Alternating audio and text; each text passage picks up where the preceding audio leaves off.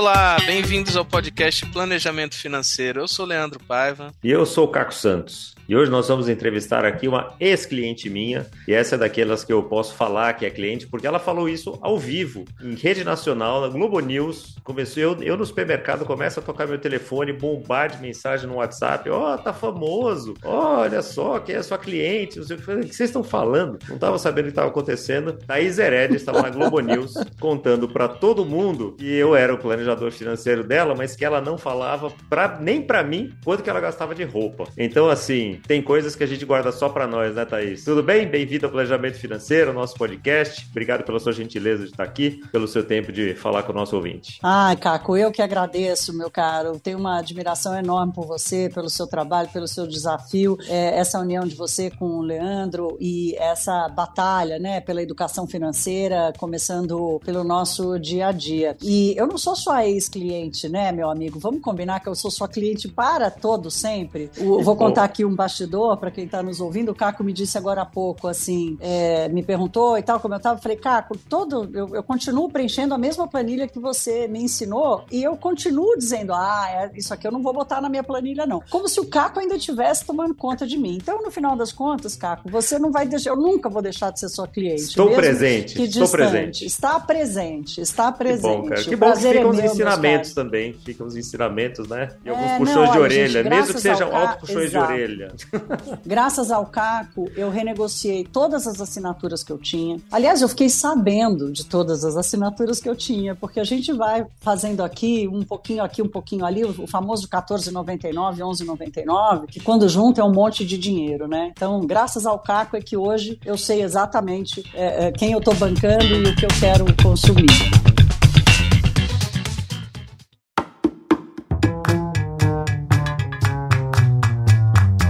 Entendeu? E conta um pouquinho da sua história para o nosso ouvinte aqui, Thaís, porque você já passou aqui por Globo News, por My News, por Rádio Bandeirantes, por SBT, até recentemente estava na CNN, passou três anos lá num programa que, quando você saiu, eu quase chorei, porque eu te acompanhava quase toda manhã, apesar Poxa, de ser acordava todo dia né? com você, é. Thaís. Agora perdi isso aí. Eram vocês. Era nós. Gente, eram Era vocês. Era nós.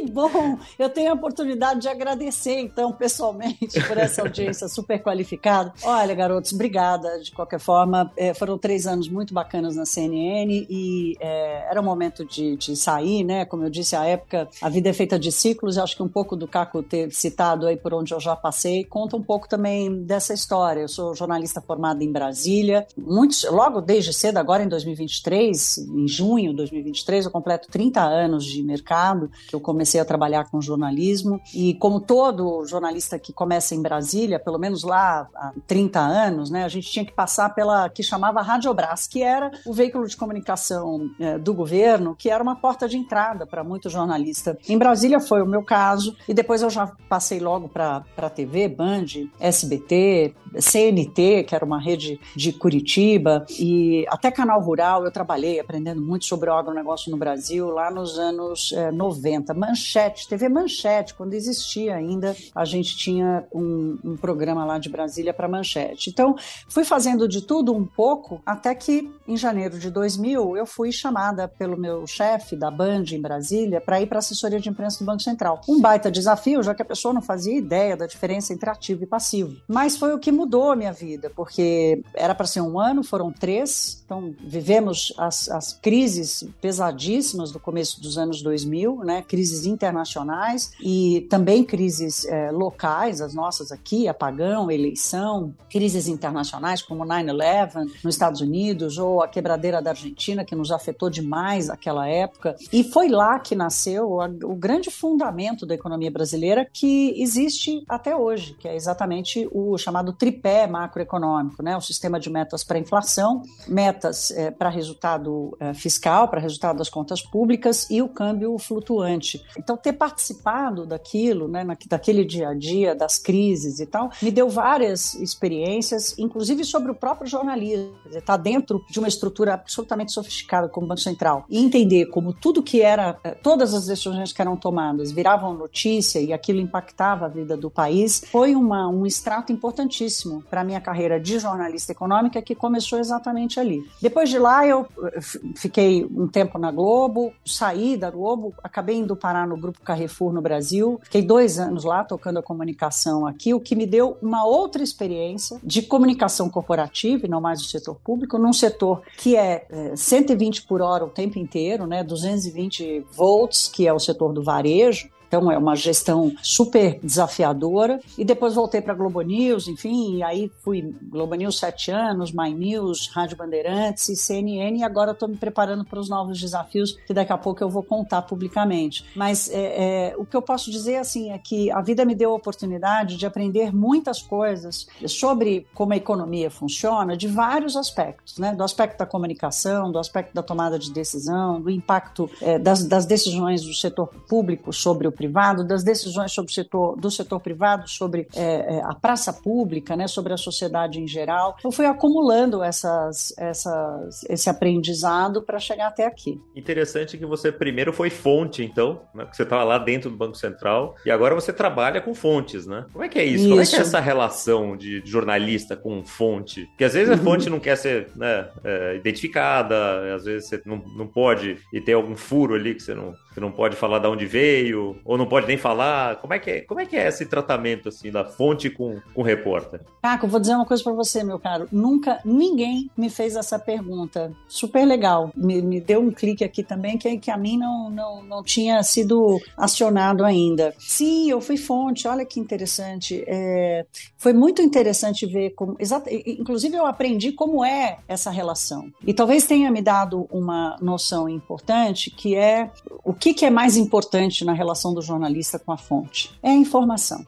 Ao longo dos anos, eu fui aprendendo que mais importante do que dizer quem foi é não dizer bobagem. Quanto mais conversa eu fui tendo com as fontes, quanto mais compreensão sobre os temas e as informações eu tive, porque isso, por exemplo, para quem, para as informações que saem do Banco Central, é elementar, não adianta saber o que perguntar, tem que entender a resposta. O jornalista não pode chegar lá com três perguntas prontas se ele não vai entender o que o Banco Central for responder, porque é extremamente complexo né, e de muita responsabilidade. Nós estamos falando do, do sistema financeiro, que é o, o coração ali de qualquer economia, extremamente delicado, né, mexe com a vida das pessoas, com a poupança das pessoas. Então, é, ao longo desses anos, e esse, e esse é um discurso que eu faço muito com as minhas fontes, né, eu falo, olha, eu não preciso dizer, olha, segundo me disse, que tem fonte que tem medo assim, olha, se você citar ex-governos, se você citar ex-diretor, ex alguma coisa, dependendo do que você disser, vai me identificar, as pessoas me conhecem. Então, ao longo dos anos, e eu acho que a maturidade, a experiência me deram essa,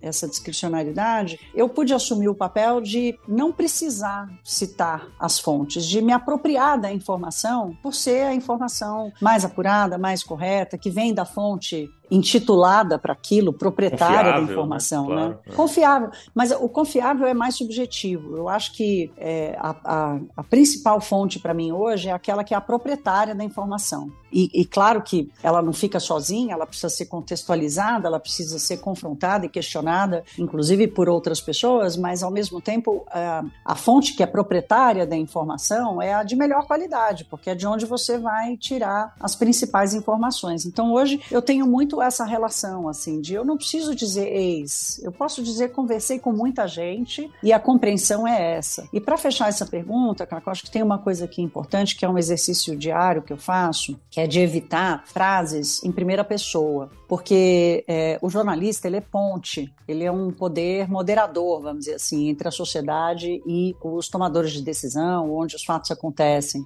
Eu tenho opinião, claro que eu tenho opinião. Muita gente diz assim, ah, ela é uma liberal e tal, e fica claro pela, pelas minhas análises que sim, que eu tenho uma tendência liberal, ou seja, de eficiência, de produtividade, mas eu sou uma liberal socialista, vamos dizer assim, porque eu acho que sem mobilidade social, desenvolvimento social e avanço né, da, das oportunidades e das, das, das, competências da sociedade, a gente não vai a lugar nenhum. Não adianta é, liberar geral. Precisa ter boa regulação, precisa ter boa participação e tudo mais. Então, o Estado tem um eu, papel, né? É, óbvio, o Estado tem um papel, e não é uma questão de ser mínimo ou máximo, é uma questão de ser eficiente, de ser do tamanho que o país precisa. E no caso do Brasil, ainda precisamos de um Estado forte. Por isso é tão importante defender um Estado eficiente e, e, e solvente. Ao longo desses anos, é isso. Eu acho que eu vim desenvolvendo essa capacidade de evitar ao máximo o mas, o eu acho, o eu penso, né?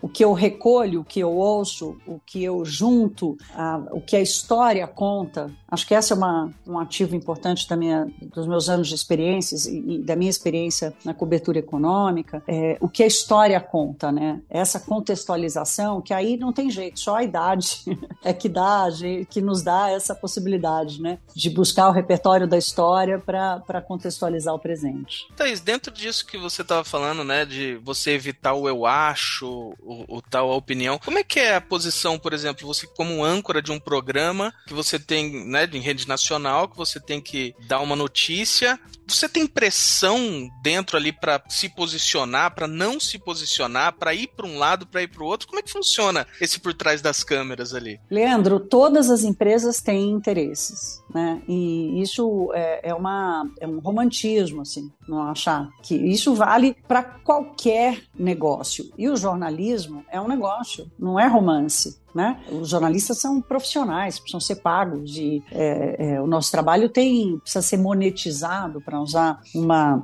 o termo da, da, da, atualidade. E óbvio que existe interesse. Agora, qualquer negócio que se aventure no jornalismo precisa entender que quem manda é o fato, não é o dono, não é o jornalista, não é o espectador e não é a verdade entre aspas, porque qual é a verdade? A verdade é o fato. O fato é a verdade, né? Então, pode ter mil interpretações, né? A vacinação contra a Covid-19 é um fato, ela não é uma interpretação da realidade. Né? O processo inflacionário brasileiro, o IPCA está em 4%, olha lá, já está dentro do teto da meta. Né? Mas o processo inflacionário brasileiro não é esse. Né? Então, é, é, a minha tentativa é de.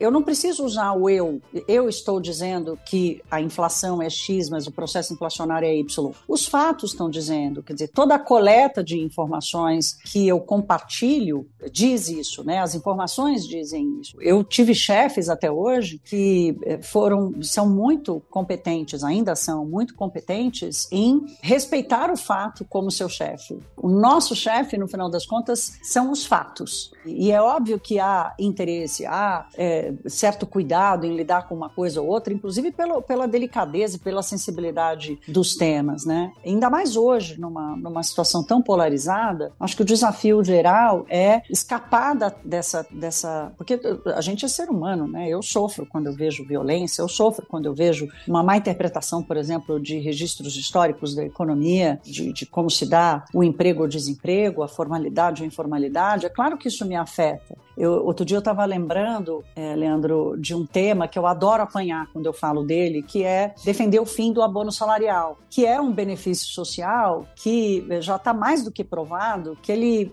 é distribuído apenas 20% das pessoas que ganham o abono salarial, 20% numa política pública que é extremamente cara, apenas 20% estão nos estratos mais, mais pobres da, do Brasil. E num país que tem metade dos seus eh, trabalhadores informais, o abono salarial não é um benefício, ele é um privilégio. Então, um país que precisa tanto, nós temos que discutir sobre privilégios. Então, quando eu falo isso, eu apanho de todo quanto é jeito. Outra coisa que eu adoro apanhar quando eu falo, dedução de gastos com saúde e educação no imposto de renda. Nós somos um país em que a classe média alta, obviamente, acaba sendo obrigado a fazer isso se quiser garantir uma educação melhor, inclusive dependendo da região que tiver no país, porque há regiões do país em que a, a educação pública é muito boa, é, acaba indo buscar uma solução privada para um serviço público garantido na Constituição. Mas a situação do país é o seguinte: é, se quem pode pagar ainda quiser mais do Estado, o Estado não dá conta de atender a quem não pode. Né? 80% dos alunos no Brasil estão na escola pública. É para eles, se a gente, como país, quer avançar, é para eles que a gente tem que olhar. Então, tem temas que eu adoro, que eu, que eu sei que são sensíveis e que demandam uma, uma sensibilidade. Então, o chefe fala: olha, cuidado para tratar disso, para você não desqualificar a medida como um todo. Então, o pedido do cuidado, o pedido da sensibilidade jamais desrespeitou o chefe, que é o fato. Pô, que bacana, isso é, isso é bacana escutar, ainda mais num momento, como a gente está, igual você falou, tão polarizado que qualquer coisa que você diga que eu não goste, eu tomo como um desrespeito, ou como.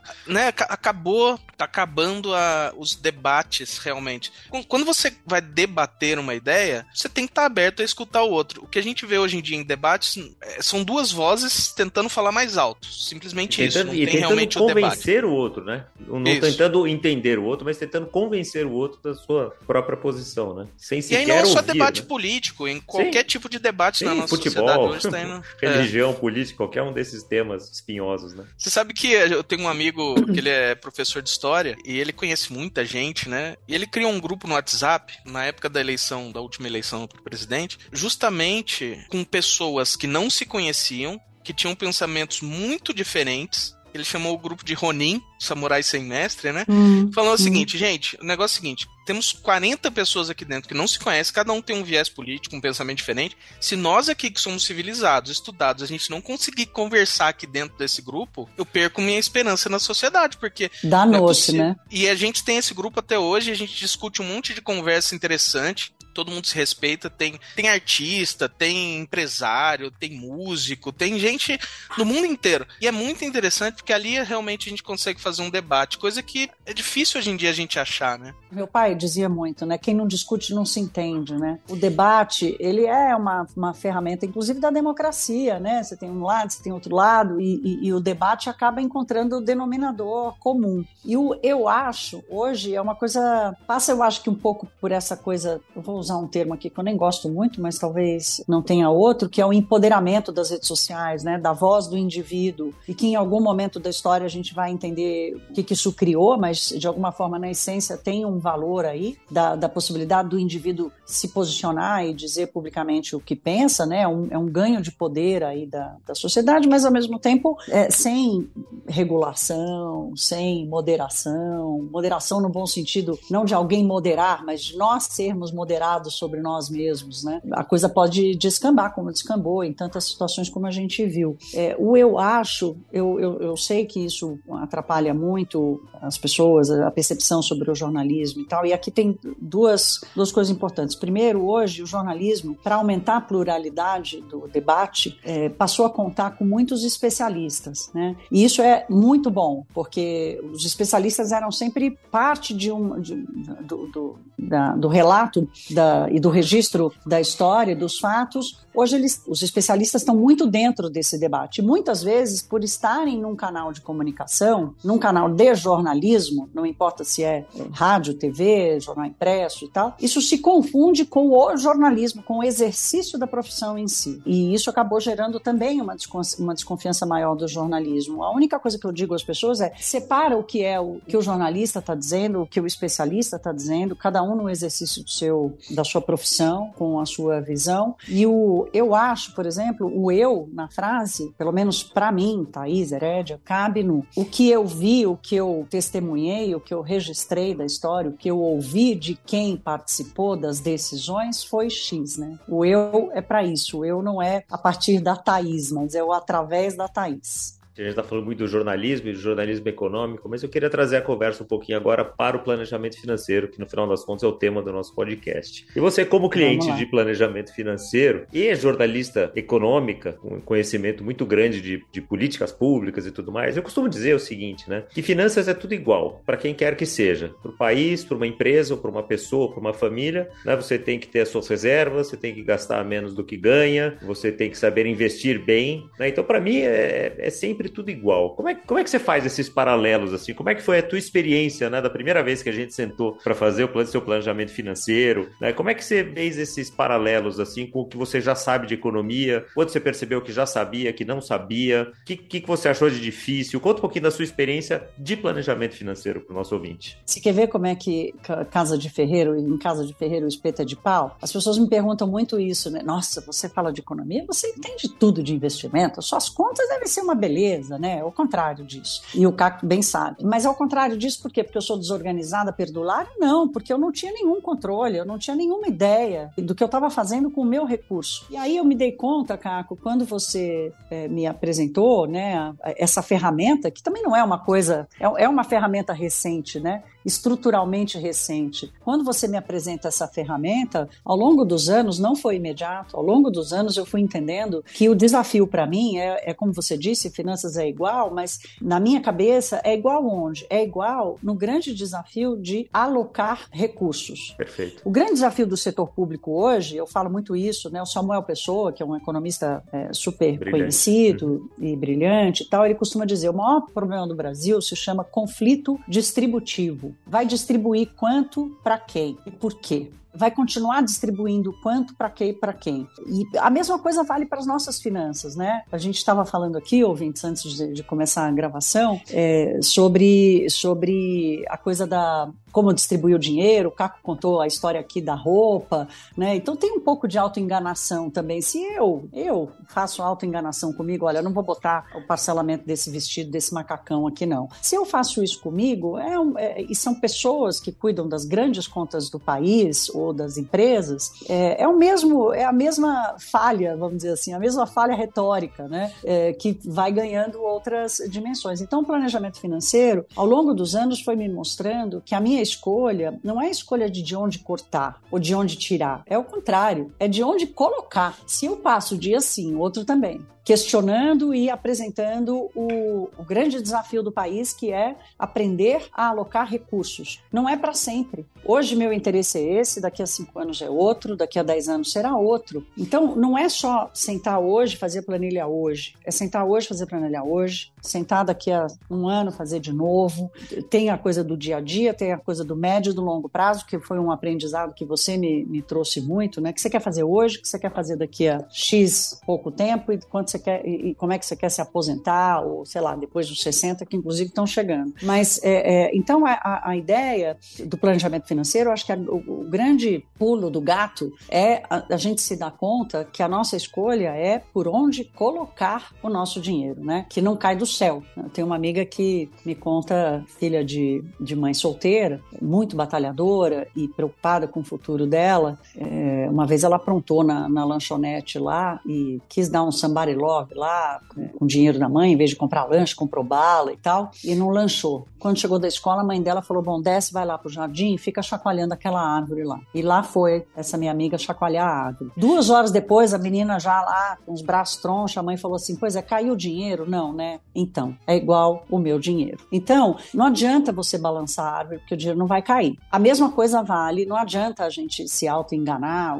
porque a conta não vai fechar. E o planejamento financeiro me deu essa ferramenta de fazer esta escolha. O que eu quero fazer e não é o que eu não posso fazer. O que eu quero, teoricamente, pode ser maior do que aquilo que eu posso, mas não necessariamente essas duas, esses dois desejos ou essas duas condições se impõem ao mesmo tempo, ou convivem, ou convergem ao mesmo tempo. Uma consciência de poder fazer uma escolha, né? Do que, que eu quero, Isso. do que, que eu posso. Né? Interessante que, é, é, às vezes, né, o dinheiro não cai de árvore. A gente trabalha 200 horas, 250 horas no mês para receber aquele valor e às vezes a gente não quer gastar uma hora desse mesmo mês para gerenciar tudo isso que a gente levou 200 horas para gerar. É, é, parece, parece até contraintuitivo. E é, poss... parece não é, né, Leandro? Exatamente.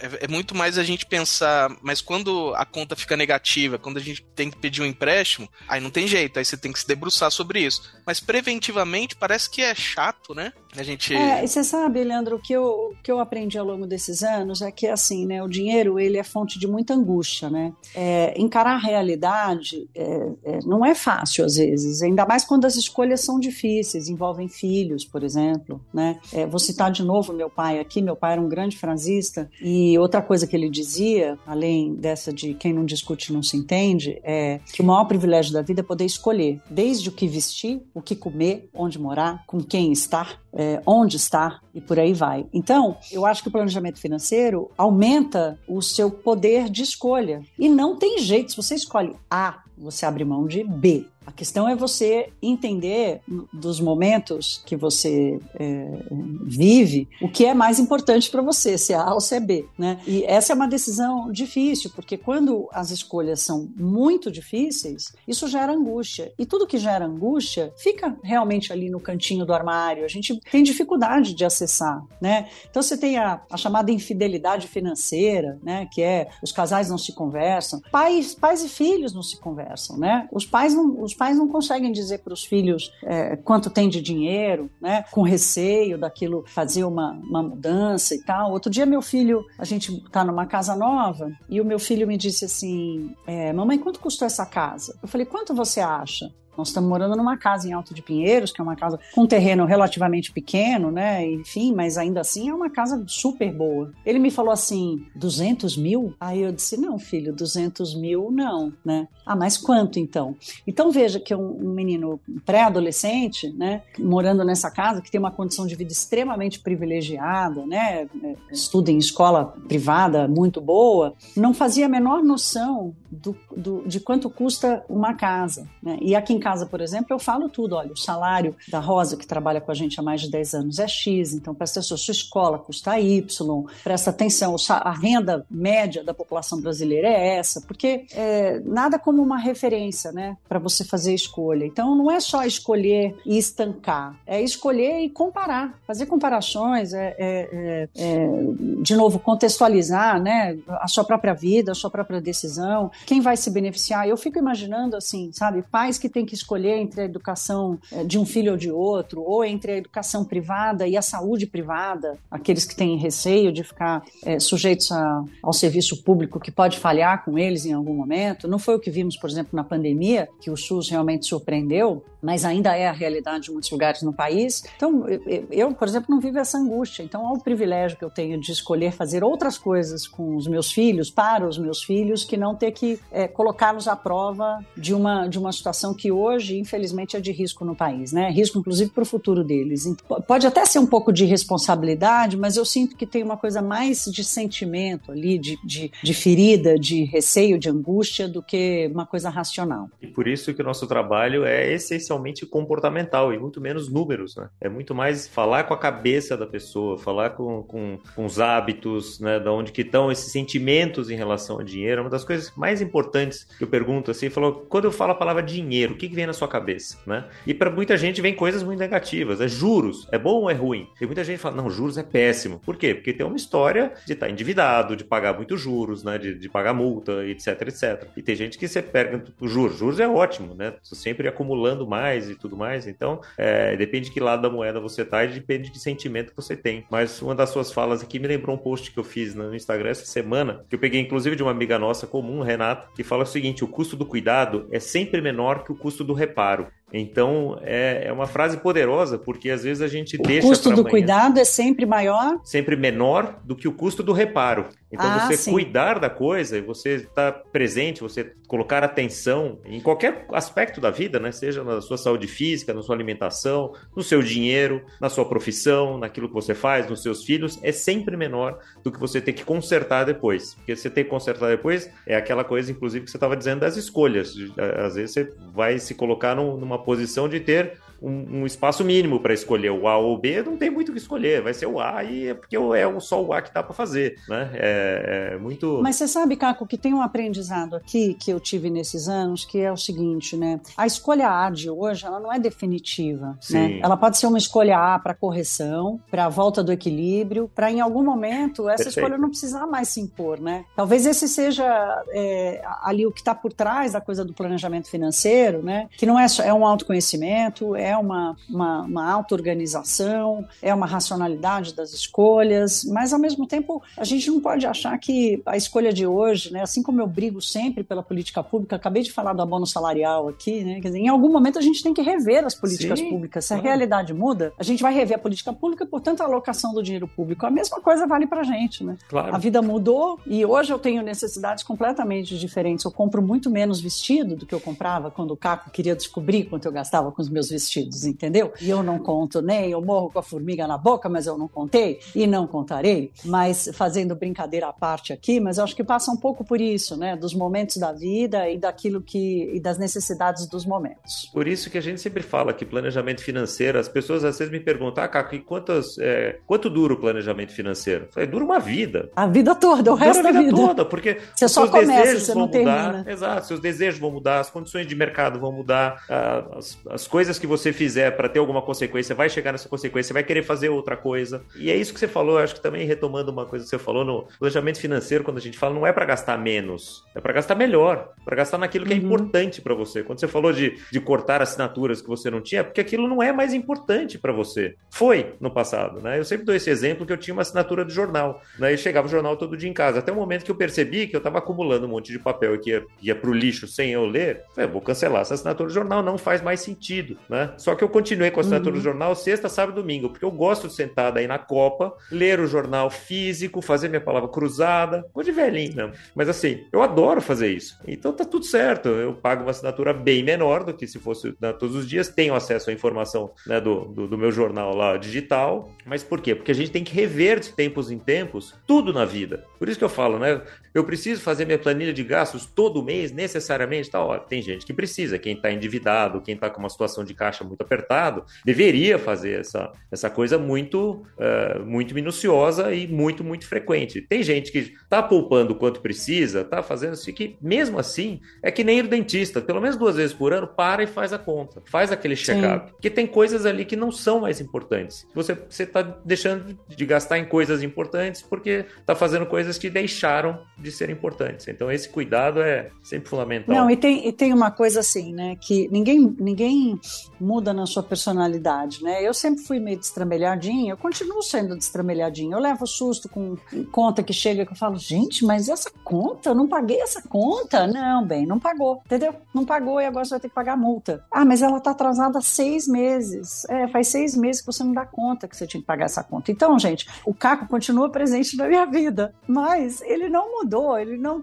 coitado, né? Eu não daria essa responsabilidade nem para ele, nem para nada. Como diz meu marido, que é extremamente virginiano, chato pra caramba, ele que tomara que ele não ouça o podcast, mas é o chato no bom sentido, que é aquele cara que, pô, racionaliza as decisões dele e tal, tem tudo sob controle, né? Eu falo para ele, como é que você acha que eu cheguei até aqui, né? Quase 54 anos e tal. Aí ele brinca comigo, ele fala, sorte, muita sorte. Então, sim, tem sorte, mas é, é, eu precisei parar em algum momento, eu já tinha passado dos 40, o Caco sabe disso, dos 40 e alguns, é, pela primeira vez na vida e tomar conhecimento dessa ferramenta né, e adquiri-la como uma, um benefício e não como uma, um castigo ou uma imposição. A gente se caminhando mais para o final do nosso episódio, porque a gente tem um tempo aqui, uh, Thaís. Como é que você vê educação financeira no Brasil, importância disso e, e do, do, planejamento financeiro como um instrumento de educação financeira, e isso vindo para as escolas, isso vindo para as pessoas, isso como política pública? Você que é jornalista econômico.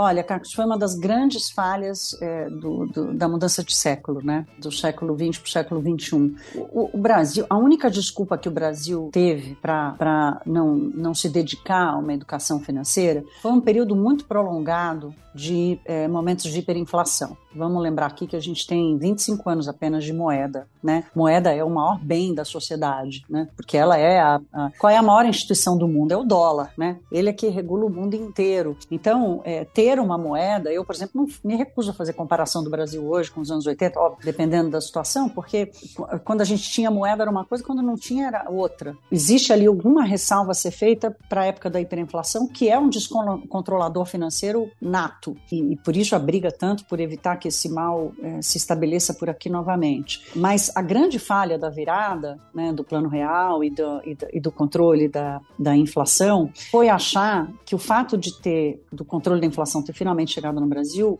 a gente estava livre para todo sempre, né? A gente não precisava mais temer o dinheiro, porque a inflação faz isso, a inflação faz as pessoas se protegerem do dinheiro. A estabilidade promove as pessoas a possibilidade de é, fazer o dinheiro trabalhar para si né? e não ficar refém do dinheiro. Dinheiro. E essa coisa assim da vitória sobre a inflação talvez tenha criado um mecanismo de liberdade que não condiz com a gestão da vida e com a compreensão de como as coisas funcionam. Quer dizer, para lidar, para saber viver bem na estabilidade, né, eu preciso ter conhecimento, eu preciso ter contato, eu preciso ter compreensão. Então, nós já perdemos 20 anos dessa história. Já perdemos mais de 20 anos dessa história. Nós temos pelo menos duas gerações absolutamente comprometidas, e eu me coloco nesse meio, eu fui ter qualquer noção sobre a minha vida financeira com quase 50 anos, é por causa disso, quer dizer, eu também sou parte dessa falha. E eu vejo hoje, por exemplo, os meus filhos falando, ai, mas por que eu preciso aprender pra célula? Eu queria saber como é que eu vou pagar minhas contas. É uma cobrança natural deles. Então sim. a educação financeira chega, chega atrasada, sim, tem toda uma explicação histórica aí, mas foi o momento que ela chegou. Eu, eu vejo pela expansão, pela expansão e pela explosão de gente falando de finanças nas redes e nos canais e tudo mais, isso é uma vitória. Em algum momento a gente vai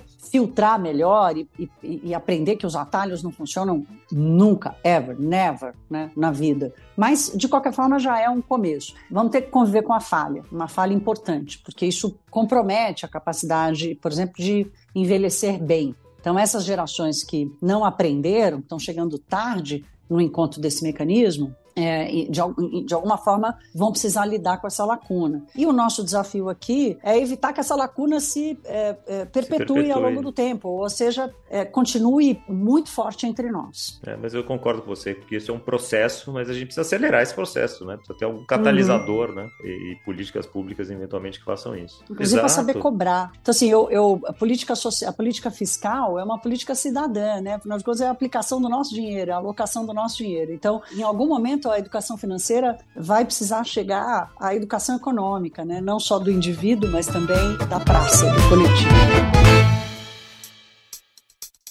A gente vai chegando no finalzinho aqui, Thaís, e antes de terminar, a gente sempre gosta de pedir uma dica de livro, de filme, de seriado, o que, que você está consumindo agora que você gostaria de deixar para o nosso ouvinte. Eu estou lendo um livro comecei a ler essa semana, né? Que parece ser um livro complexo, mas não é. Deixa eu, deixa eu pegar aqui o, o nome do livro. Será que é esse? É esse mesmo, A Jornada da Humanidade. Eu, eu leio vários livros ao mesmo tempo, então agora eu estou lendo. Esse é A Jornada da, da Humanidade, As Origens da Riqueza e da Desigualdade, do Odette Gaylor. Eu acabei de ler uma biografia sobre a Chanel, a Coco Chanel, uma biografia diferente, que não conta a história da Chanel, conta as versões da história da Chanel Legal. Inclusive do ponto de vista financeiro e tal, de como ela construiu os acordos que ela fez com a França, com outros países, de como ela se relacionou, como ela, ela como é que ela fez os contratos dela, super interessante. E esse A Jornada da Humanidade é considerado hoje o, uma evolução do Homo sapiens, né, do Yuval Harari, é, com esse olhar mais para desigualdade. Ele é um autor que é, segue um pouco o, os traços ali já primeiro marcados pelo, pelo Thomas Piketty,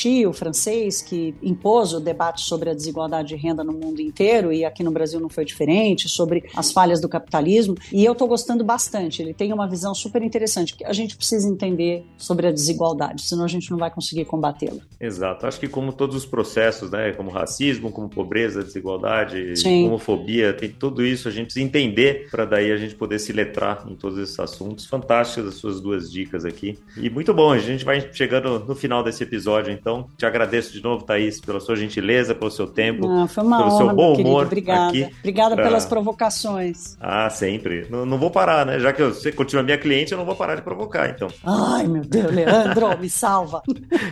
Sai do meu pé, chulé. Não sairei, não sairei. E não sairei do seu pé, ouvinte, porque a gente vai continuar fazendo esse podcast para você. Não deixe de interagir com a gente nas redes, dizendo aí o que, que você quer ouvir, quem que você quer que a gente entreviste, que a gente vai atrás, porque a gente gosta de fazer esse podcast para você. Então, em breve, mais um episódio de planejamento financeiro para você. Um abraço e até a próxima.